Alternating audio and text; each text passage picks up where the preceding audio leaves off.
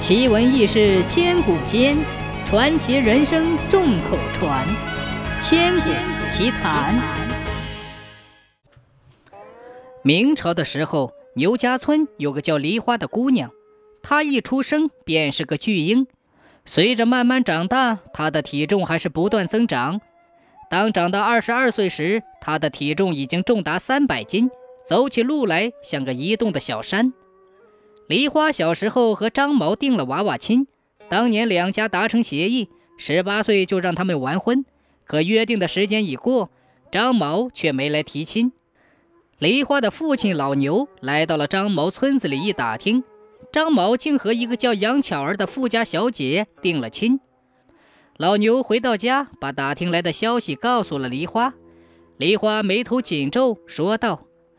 哎，强扭的瓜不甜。他既然不愿意娶我，那咱们就退亲。十几年前，老牛冒死从冰河中救出张毛。张毛的父亲得知老牛只有一个女儿之后，就提议叫梨花和张毛定了娃娃亲。可万万没想到，张毛居然背信弃义。一旦退掉娃娃亲，梨花很有可能就嫁不出去。为了女儿的幸福，老牛吃过午饭就去张毛家。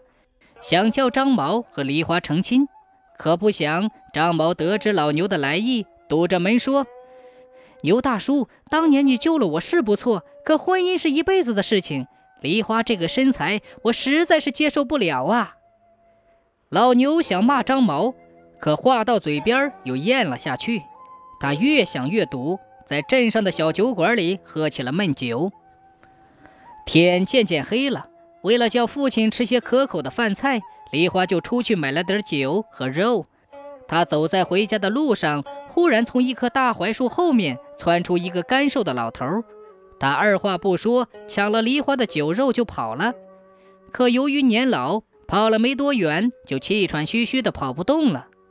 梨花追上来问老头是谁，为什么要抢我的东西？老头做出恐怖的表情说。啊！我是馋鬼，快点松手，否则我咬死你！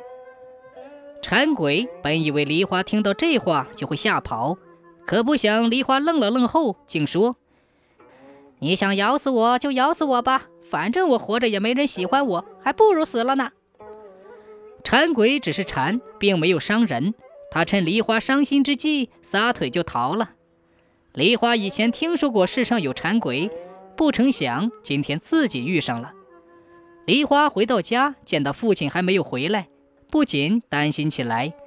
她来到田里，却没有发现父亲的影子。梨花想到今天遇到馋鬼，再想想父亲突然不见了，她吓坏了，忙四处寻找。来到村口时，她遇到了醉醺醺的父亲。见父亲完好归来，梨花就哭了。老牛问他为什么哭。梨花边走边把今天遇到馋鬼的事情告诉了父亲。老牛吃惊不已，他告诉女儿，如果日后再遇到鬼怪抢东西，一定不要追。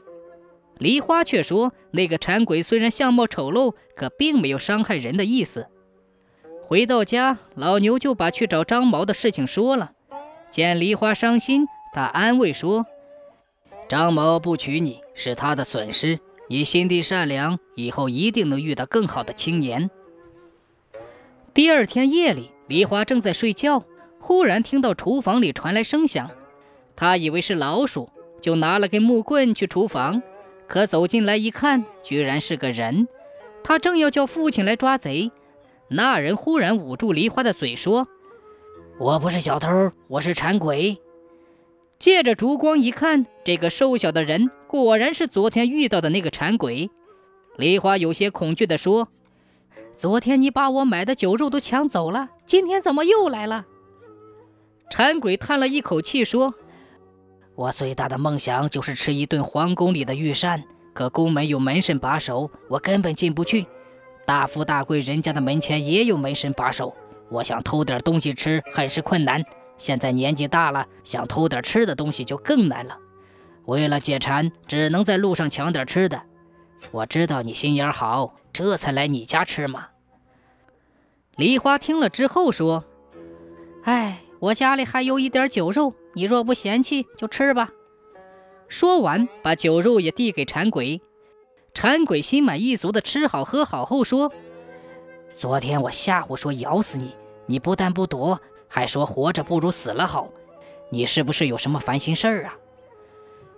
梨花心中的苦闷不敢对父亲说，他怕说了之后父亲会很难过，于是把心中的压抑告诉了馋鬼。馋鬼听到张毛嫌弃梨花肥胖，与别人订了婚。气得捶胸顿足，梨花说：“哎，你不用为我鸣不平，我认命了。”可不想馋鬼竟说：“嗯，我能治疗你的肥胖。”梨花听后不敢相信地说：“馋鬼大叔，你真能治疗肥胖吗？”馋鬼点点头说：“你知道我为什么这么馋吗？而且天天喝酒吃肉却不长胖。”梨花摇摇头，馋鬼接着说：“那是因为我体内有两只馋鬼虫，它们中有一只控制了我的馋行，另一只吸收了我体内的营养，所以我怎么吃都不会长胖。”梨花吃惊不已。馋鬼说：“馋鬼虫威力极大，只要它轻轻咬你一下，你就会中馋鬼的虫毒，到时候你就会慢慢瘦下来。”听了这话。梨花惊喜不已，跪在地上求馋鬼帮助。馋鬼背过身去，默念几句，然后从口中拿出一条长约三寸、酷似蜈蚣、长着一大一小两个头的多足虫。梨花惊诧地问：“这就是馋鬼虫吗？”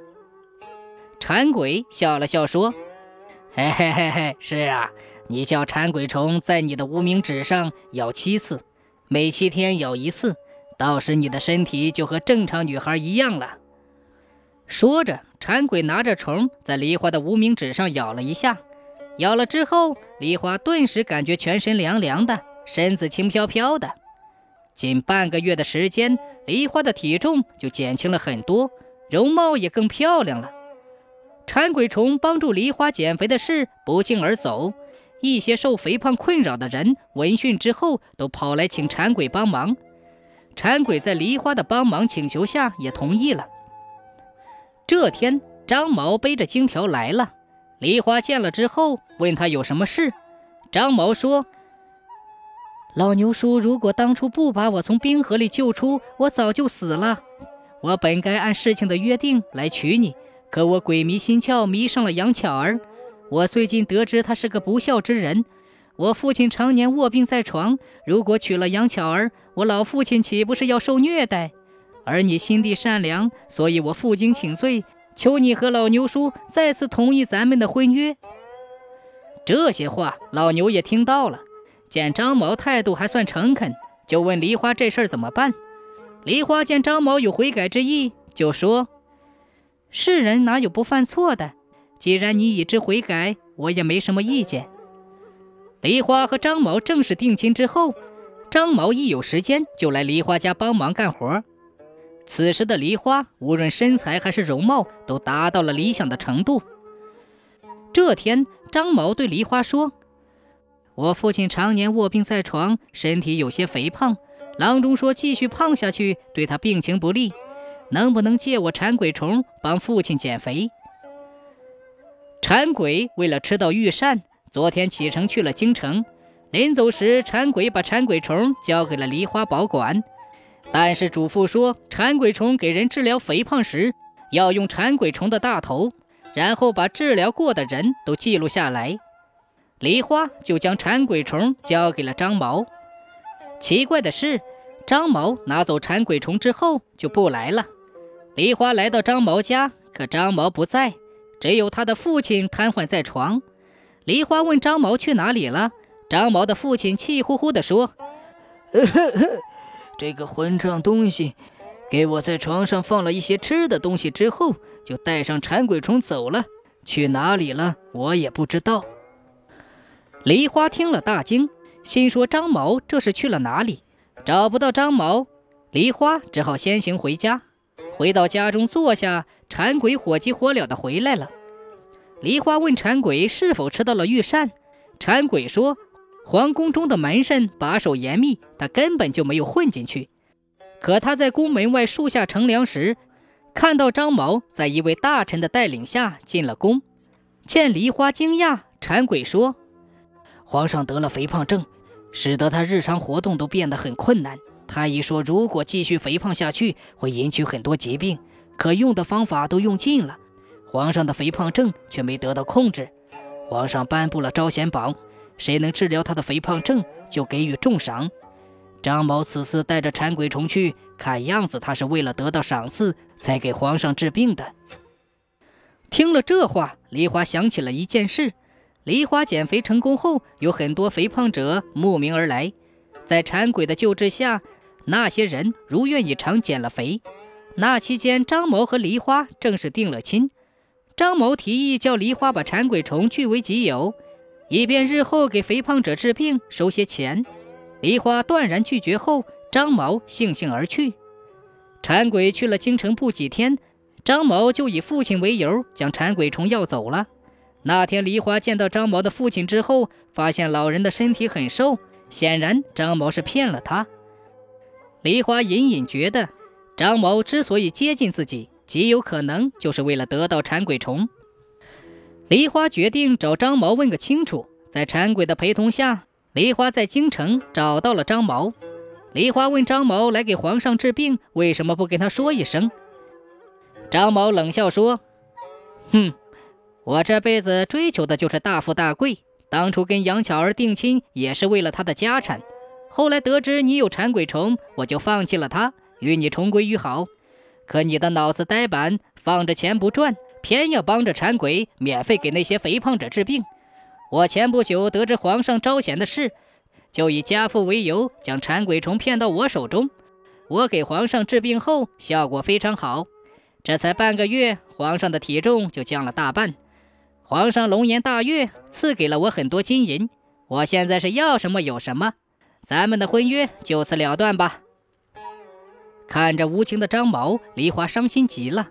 当他提出要回馋鬼虫时，张毛笑道：“嘿嘿。”馋鬼虫是我的了，你做梦都别想得到它。见梨花要抢虫，张毛一脚将他踹翻，然后大摇大摆地走了。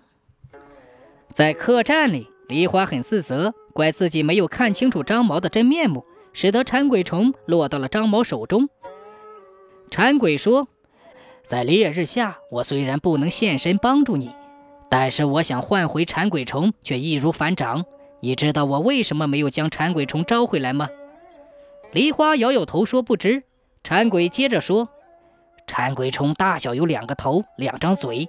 大头的嘴咬人之后便会使人瘦下来，但是七七四十九天之后，必须再让小头的嘴咬小拇指一下以解毒，否则减肥之人会减不停，直至瘦死为止。”张毛不得要领，虽然眼前给皇上减肥成功，得到赏赐。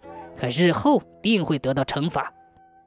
果然，皇上越来越瘦，短短的两个月就瘦得爬不起来了。皇上问张毛是怎么回事，张毛却答不上来。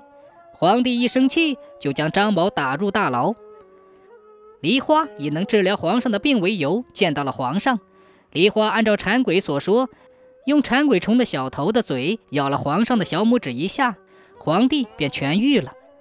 在得知张毛的人品后，皇帝大怒，给张毛戴上了沉重的枷锁，并将他关进了装满金银珠宝的金库，让他虽然拥有很多金银，却无法享用，直至郁闷而死。梨花有功，皇上问他要什么赏赐，梨花摇摇头说：“民女什么都不想要。馋鬼多年来一直的梦想是吃一顿御膳，皇上既然要赏赐，那就请您赏赐馋鬼一顿御膳吧。”皇上听后哈哈一笑，当即下令让御厨做一桌最好的御膳。馋鬼如愿以偿，终于吃到了梦寐以求的御膳。他吃着吃着，开心的落下泪来。